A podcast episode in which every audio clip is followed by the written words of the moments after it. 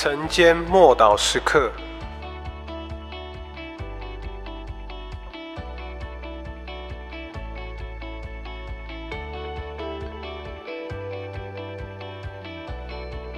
属灵的恩赐，《哥林多前书》十二章第一节，弟兄们，论到属灵的恩赐，我不愿意你们不明白。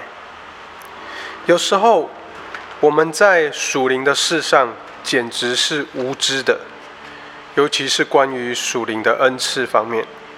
你知道，无知的结果就是要不把圣灵搞得恩赐搞得恶名昭彰，要不就是神神秘秘，使许多的人都心存怀疑、害怕，或根本不愿意去追求恩赐、了解恩赐。但你要知道。没有恩赐，靠自然法则根本无法完成超自然的任务。我们真的需要圣灵的恩赐，那是我们的工具，我们的武器。神所托付我们做那恩赐的管家。灵这个字，在希伯来文里面有 pneuma 的意思，就是风的意思。pneuma，风含有空气跟氧气。我们都知道，如果我们没有氧气，就活不了。而圣灵的功用也像这样，它是我们属灵的氧气，没有它，我们属灵的生命会萎缩，会活不下去。就如同我们的肉体，如果肺部出了问题，我们整个身体都会受影响。不是生病，就是变得虚弱。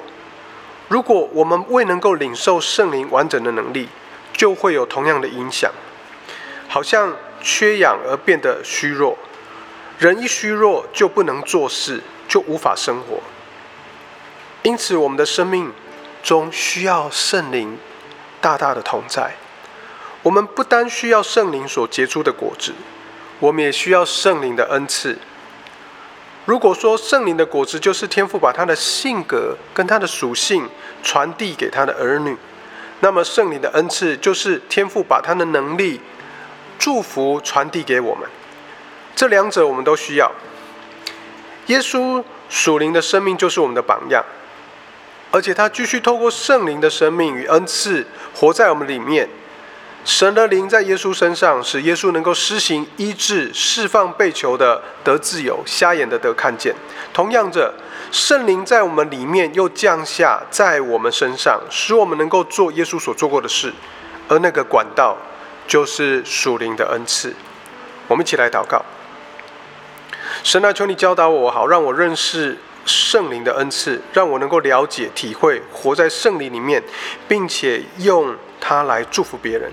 奉主耶稣基督的名祷告，阿门。